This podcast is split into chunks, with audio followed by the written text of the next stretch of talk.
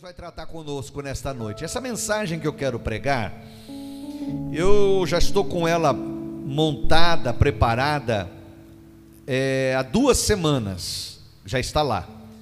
Eu pensava quando pregar, e hoje, ainda no último culto é, online, Deus pôs no meu coração para pregar. Mas antes disso, curta, por favor, dá uma curtidinha lá, ative o sininho para você receber informações sobre o, o IEQ SED 521. É, se inscreva no nosso canal se você não é inscrito ainda. Ligue para alguém agora, para a pessoa entrar e assistir com você essa reunião, porque eu tenho certeza que vai ser algo forte. Eu tenho certeza que vai ser algo que vai tratar, é culto, é, é mensagem de ensinamento, não é barulho, não é ah, não, ensinamento né? E quando a gente aprende é muito bom. O sábio ele aprende. Isso é muito bom. Então você vai aprender, você vai ouvir, vai crescer e vai ser tocado no nome de Jesus. O tema é cuidado com a cegueira. É uma palavra forte. Olha o tema: cuidado com a cegueira. Se você quiser abrir comigo, Mateus capítulo 27 versículo 1 ao 5. Mateus 27, do 1 ao 5. Eu nunca preguei essa mensagem do jeito que eu vou falar hoje. Nunca falei baseado só nesse tema. Mas vamos lá. Deus vai tratar conosco. Mateus, capítulo 27, versículo 1 ao versículo 5. Mateus 27, do 1 ao 5. E chegando amanhã, todos os príncipes dos sacerdotes e os anciãos do povo formavam conselho juntamente contra Jesus para o matarem. E manetando-o, forçando ele, o, o levaram e entregaram ao presidente Pôncio Pilatos. Então Judas, que o traíra, vendo que Jesus tinha sido condenado, trouxe arrependido as 30 moedas de prata aos príncipes dos sacerdotes e aos anciãos, dizendo: Pequei, traindo sangue inocente. Eles, porém, disseram: Que nos importa isso? O problema é seu, isso é contigo. E ele, atirando para o templo as moedas de prata, retirou-se e foi-se suicidar.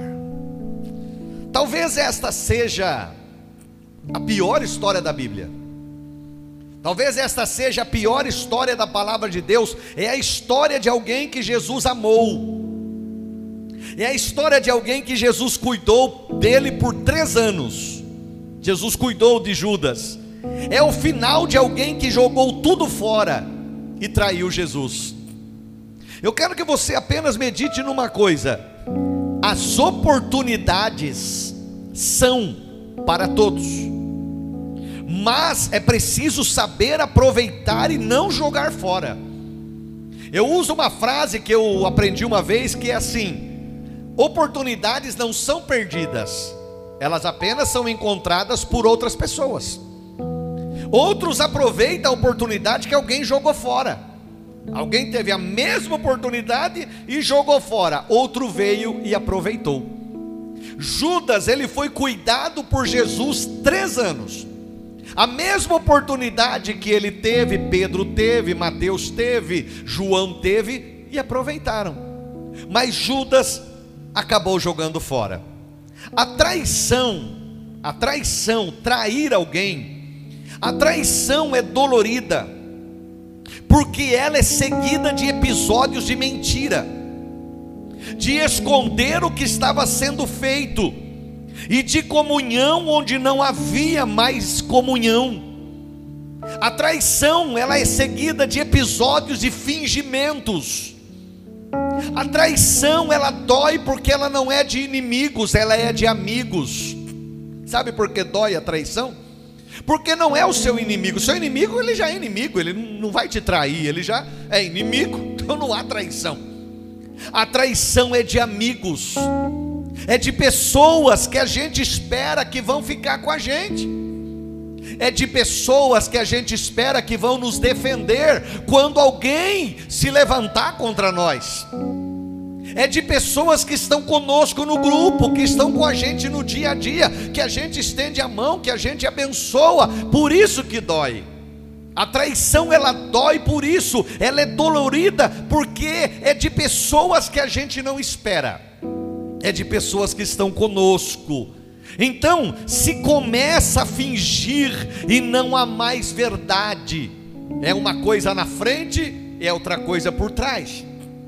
É uma coisa junto e é outra coisa longe. Então por isso que a traição é tão dolorida, por isso que ela machuca tanto. Judas, em todo o Novo Testamento tem uma imagem de traição. Tudo que ele fez de bom durante o tempo que ele teve com Jesus, no final ele arrebentou com tudo o que ele havia feito no começo. Quando você olha para os doze apóstolos, quando você olha para os doze que foram chamados, gente, o melhorzinho era Judas Iscariotes. Se você olhar a personalidade de cada um, olha Pedro. Pedro era o cara que para é, cortar a orelha do, do servo do sumo sacerdote, não durou, não, não custou nada. Ele tirou a espada e tchum, cortou a orelha.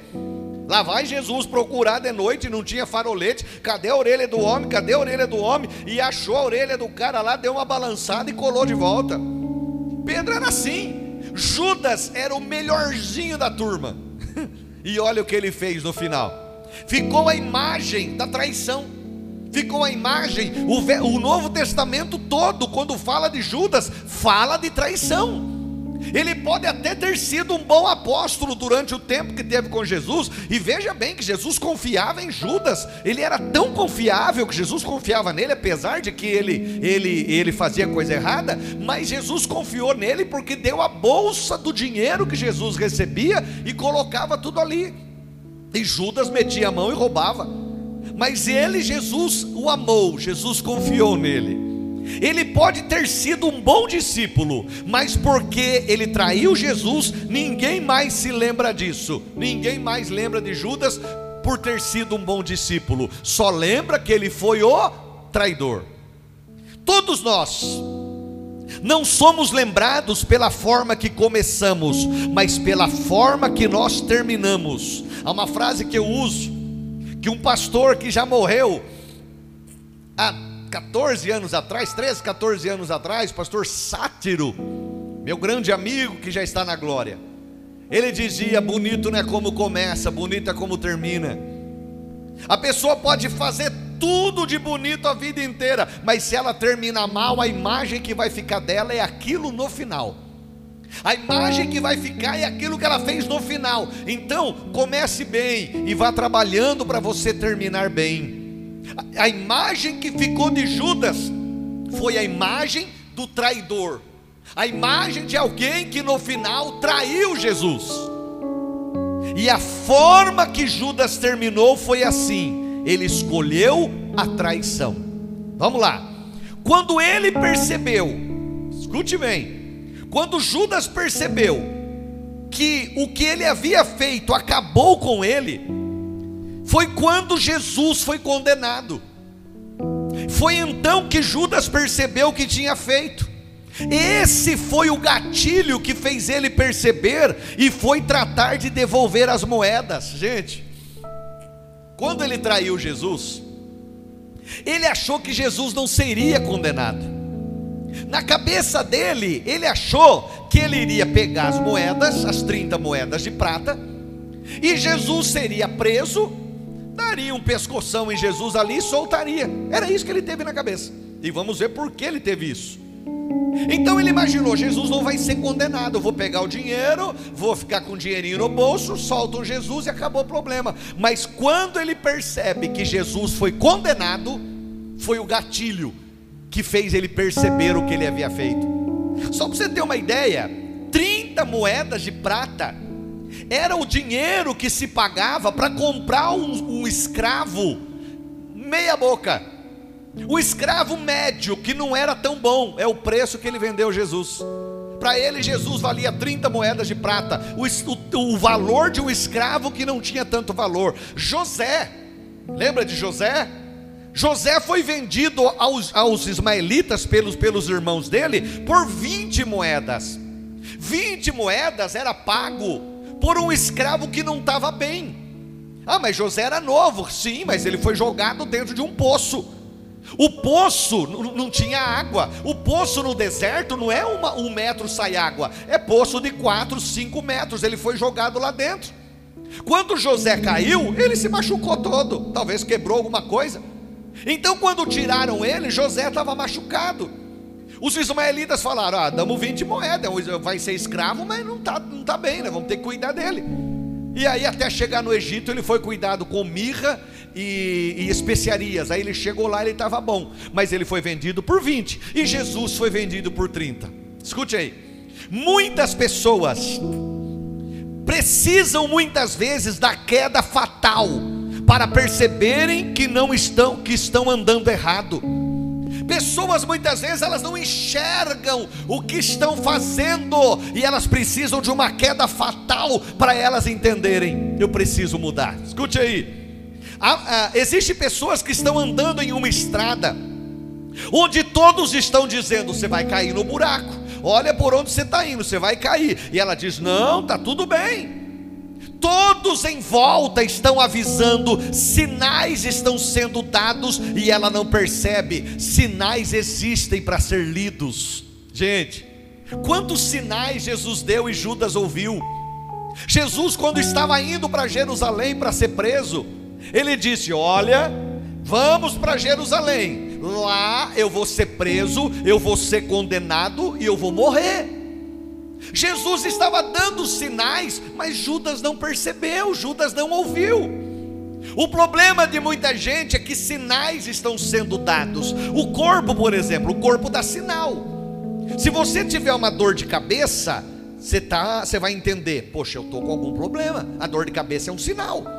Às vezes é uma dor de cabeça boa, você tomou uma ali, uma, uma novalgina, passou. Mas aquela dor de cabeça que começa a insistir é um sinal que alguma coisa não vai bem. Você está tudo bem, de repente teve febre. Por que essa febre? É o sinal que alguma coisa não vai bem. E Jesus disse: Vocês conhecem os sinais do tempo. Olha, eu vinha vindo para a igreja agora e eu falei, e, eu e eu estava olhando o tempo. Eu falei para minha esposa, para a pastora: Olha, vai chover. Olha o tempo como é que está. E está chovendo. Por quê? Porque a gente conhece o tempo. Jesus disse: Vocês são bons para conhecer o tempo. Muita gente conhece tudo de tempo, mas vocês não vê os sinais que eu estou dando. Sinais estão sendo mostrados que as coisas estão mudando e nós precisamos nos apegar a Jesus Cristo. Sinais estão sendo dados que você precisa voltar para Jesus. Você precisa estar firme com Ele, porque a qualquer momento você pode passar para a glória. E se você não tiver Jesus na sua vida? A qualquer momento pode, pode a trombeta soar. E se você não tiver Jesus? Então os sinais estão sendo dados. Aprenda a ler sinais. Escute aí. É uma cegueira que vivemos hoje. A pessoa está arrebentada e diz: está tudo bem. Só ela não vê que está tudo bem, ela não consegue perceber. Você já percebeu uma pessoa que tem bafo? Só ela não percebe. Todo mundo fala: hum, lá vem chegando o fedidinho, lá vem chegando o bafento. Alguém vai ter que dizer para ela: você tem bafo, vai se tratar. São coisas que a pessoa tem e ela não percebe. As situações que a pessoa está vivendo e não percebe. Escute aí, Judas. Ele teve a oportunidade de se arrepender, de voltar atrás, mas ele estava cego. E é triste lidar com gente cega. Ela não escuta ninguém. Gente, eu já preguei coisa nessa igreja de, de, de de achar que o céu se abriu aquele dia e todo mundo entendeu. Terminou o culto, tinha gente fazendo coisa pior do que fazia antes. Esses dias eu ouvi um testemunho que um pastor estava dando. E o testemunho era assim: Ele disse: Eu fui pregar numa igreja, num culto de domingo, e terminou a mensagem. Eu estava ali, ainda no púlpito, e veio um rapaz, muito sorridente, um rapaz bonito, e disse: Pastor, o senhor lembra de mim? O pastor disse: Não estou me recordando. Ele disse: Há um ano atrás o senhor pregou aqui, também no domingo. E no final do culto eu tinha aceitado Jesus aquele dia. O senhor pregou e eu aceitei Jesus como Salvador da minha vida. E eu vim dizer para o senhor pedindo oração, porque na segunda-feira eu iria operar de um câncer que eu estava no abdômen. E o câncer era grande, tinha, ele fala as medidas lá, eu não, eu não me recordo. E ele disse: Eu pedi oração dizendo: Eu aceitei Jesus, eu creio que Jesus pode me curar. E eu fui operar, pastor. E eu fui para a sala de cirurgia, para a mesa de cirurgia. E os médicos me abriram. Seis horas depois que eu voltei da anestesia, os médicos à minha volta, olhando para mim, me disseram assim: Nós abrimos você, mas você não tinha mais nada.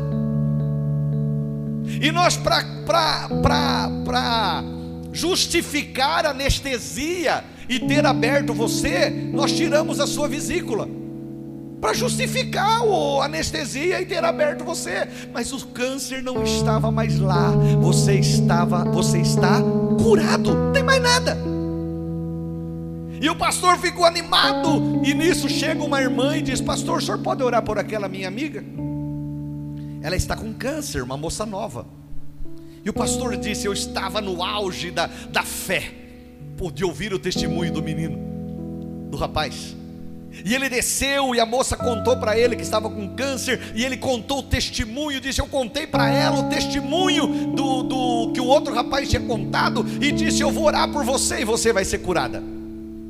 E ele disse: Quando eu pus a mão na cabeça dela para orar, eu senti algo estranho.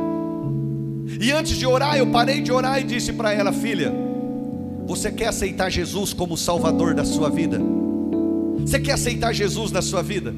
E ela disse: Não. Eu não estou preparada para deixar a vida que eu levo. Eu não quero esse Deus que cura câncer se eu precisar deixar a vida que eu levo. Eu não quero deixar meus amigos. Eu não quero deixar as baladas, eu não quero deixar as festas. Eu não quero. Então eu não quero aceitar Jesus na minha vida. E o pastor disse: Eu orei por ela, mas sem entender, sem saber o que podia acontecer. Olha, eu não sei o final dessa menina, porque foi o testemunho que ele deu muito triste por a menina não ter aceitado Jesus. Mas o que pode ter acontecido com ela? Talvez aquele câncer piorou. E talvez um dia lá na frente, ela no hospital, talvez mal, ela caia em si. E já arrependida, ela peça oração para alguém, aí sim para aceitar Jesus. Gente, há pessoas que elas não entendem que precisam mudar e tem a hora certa, tem o momento que Deus nos dá. E elas não querem. Elas acham que não, elas acham que estão bem. Você está dizendo, você precisa mudar, você precisa mudar, e a pessoa não entende. Escute mais um pouco. Quando tudo acabou, Satanás abriu os olhos dele e disse: Olha o que você fez. Quando tudo acabou, quando ele, quando Jesus foi condenado e Jesus estava pronto ia ser ia ser crucificado, Satanás agora abre os olhos de Judas e diz: "Olha o que você fez". Gente, cuidado com as armadilhas do diabo. Eu vou ensinar você daqui a pouco sobre isso aí. Cuidado para que o diabo não coloque você numa situação e você acha que aquilo é normal, que não tem problema, que está tudo bem. Ah, eu sou da igreja, mas eu posso continuar fazendo isso, fazendo aquilo. Toma cuidado, porque na hora que, na hora que chegar o final, o diabo vai dizer: Olha o que você fez. Quando a venda caiu dos olhos de Judas, Satanás havia enganado ele, fazendo Judas acreditar que Jesus não seria condenado. Satanás é mentiroso, ele é pai da mentira. Cuidado com sentimentos de traição, ações de traição com pessoas que acreditam em você. Quanta gente eu acreditei e me traiu. A traição é as, toma cuidado. O diabo agora tira a venda dos olhos de Judas e faz ele eh, ver que Jesus foi condenado, que ele achava que não aconteceria. Toma cuidado para você não entristecer pessoas que acreditam em você pessoas que te ajudam, pessoas que estendem a mão, e às vezes alguém vem e fala uma besteira usada pelo diabo, usada por Satanás, e coloca uma imagem daquela outra pessoa na tua cabeça, uma imagem do seu pastor na tua cabeça, que não é verdade, mas ela joga aquilo e você acredita e muda com a pessoa. E começa a fazer ações que estão machucando a outra pessoa. Toma cuidado com isso. O diabo faz muito disso e tem muita gente ferida por causa dessas ações do diabo. Escute mais um pouco. Ele olha para Jesus e diz: O que eu fiz com meu amado? Agora Judas olha para Jesus e ele diz: O que eu fiz com meu amado? A Bíblia diz que ele pega as 30 moedas de prata, vai até os sacerdotes e diz: Eu não quero mais. Joga lá dentro do templo. O chefe dos sacerdotes olha para Judas e diz: O problema é seu. Agora é contigo. Nós não queremos mais isso. Esse dinheiro são moedas de preço de sangue. Não havia mais como voltar atrás. Ele havia ido muito longe. Ele tinha ido longe demais. Não tinha como mais voltar atrás. É exatamente assim que Satanás faz com muita gente. Ele cria a situação e depois ele diz: Foi você que fez. Outro dia eu ouvia, conversava com alguém, e a pessoa dizia sobre uma menina muito jovem que tinha se suicidado. Quando os bombeiros a acharam, ela estava com as mãos enfiadas embaixo da corda, morta, com a corda enfiada no pescoço, com, a, com uma dificuldade para tirar aquela corda. Por que, pastor? Eu acredito que ela se arrependeu na hora que estava fazendo, mas não tinha mais volta. Ela chegou muito longe. E aí o diabo diz para ela: Foi você que fez. Foi você que fez isso, a culpa é sua. Mas não tinha mais como voltar atrás. Satanás, escute isso. Satanás nunca vai assumir que foi ele quem incentivou a pessoa ao erro, ele é o nosso pior inimigo.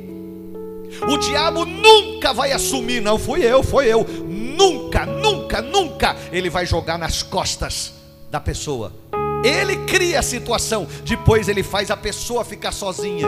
Ele arma a situação, depois ele diz: Foi você. Quem mandou você fazer? Em, em, Lucas 22, 3, a Bíblia diz: Entrou, porém, Satanás em Judas, que tinha por, no, por sobrenome Iscariotes, o qual era do número dos doze. Satanás entrou em Judas. Tudo aquilo foi arquitetado por Satanás, dentro de uma cegueira de Judas, de uma brecha que ele abriu e o diabo entrou. Cuidado, crente. Olha a revelação de Deus. Cuidado, crente. O diabo precisa só de uma brecha só de uma brecha. O final é que Judas pegou as 30 moedas de prata que ele havia pego para atrair Jesus, levando os soldados até o Getsemane. Sabe onde é o Getsemane? O Getsemane é o lugar de intimidade de Jesus. Era onde Jesus ia para ficar um tempo ali descansando. Era o local de intimidade que Jesus tinha com os discípulos, de conversar e descansar. Foi lá que Judas leva os soldados para prender Jesus. Toma muito cuidado com isso, meu querido. Esses dias minha esposa colocou lá em casa um, um, um veneno de, de formiga, uma pasta. E as formigas vieram todas, uma formiguinha bem miudinha. E as formigas vieram todas e ficaram ali comendo aquele veneno e depois sumiram. E quando eu olhei aquilo, Deus falou comigo. É assim que muitas pessoas têm feito. Aquelas formigas pegaram o veneno e levaram para o ninho, para o local dela, onde elas moram. E ali elas envenenaram outras formigas. E todas acabaram morrendo. E Deus disse assim: assim muitas pessoas estão fazendo. Elas pegam o veneno do mundo e traz para dentro do meu corpo. Elas pegam o veneno que as pessoas têm lá fora e elas trazem para dentro do corpo e envenenam as pessoas. porque alguém falou, porque alguém disse, porque alguém achou, porque alguém pensou, o diabo joga o veneno dele e a pessoa é crente, ela pega o veneno e traz para dentro do corpo. Judas leva os soldados para a intimidade de Jesus. E a Bíblia diz que ele beijou Jesus e Jesus disse: Amigo, o que você veio fazer aqui? Jesus não estava mentindo, porque Jesus não mente, ele é a verdade. Ele via Jesus como um amigo. Escute, no original da Bíblia diz que o beijo que Judas deu foi um beijo de amor. Não, escute, a traição não, não oculta o amor, apenas divide ele. Quando Judas beijou Jesus, uma parte dele amava Jesus, mas a outra não. A cegueira divide o amor dele por Jesus. Ele beija Jesus com um beijo de amor. Uma parte amava, outra parte não. Ele joga as moedas dentro do templo e foi suicidar-se. Para terminar, se eu pudesse encontrar Judas, naquele momento que ele sai arrependido, naquele momento que ele joga as moedas dentro do templo, se livra do que estava aprisionando ele. Se eu pudesse encontrar Judas, eu diria para ele: Judas, calma. Ele talvez diria, mas calma, eu destruí a minha vida. Eu diria para ele: calma, Judas. E ele talvez se irritaria e diria: calma, como? Como que eu vou ter calma? Como que eu posso ter calma agora? E eu diria para ele: Judas, espere três dias. espere três dias. O sangue que você traiu vai te salvar. Aleluia. O sangue que você virou as costas vai, vai alcançar você, Judas vai perdoar você, vai te dar a oportunidade de você viver algo novo em sua vida. Foi por isso que ele morreu para perdoar traidores. Foi por isso que ele morreu para perdoar quem virou as costas para ele. Para ninguém, para que alguém que um dia o aceitou e o traiu voltando para o mundo, tivesse mais uma chance. O terceiro dia deu chance para os traidores. Aleluia. Volte para Jesus. Você ainda tem chance. Jesus deu sua vida por você. Não desista. Não dê ouvidos a Satanás. Aceite Jesus. Viva para servir a Ele porque Jesus te ama muito. Amém. Espírito Santo.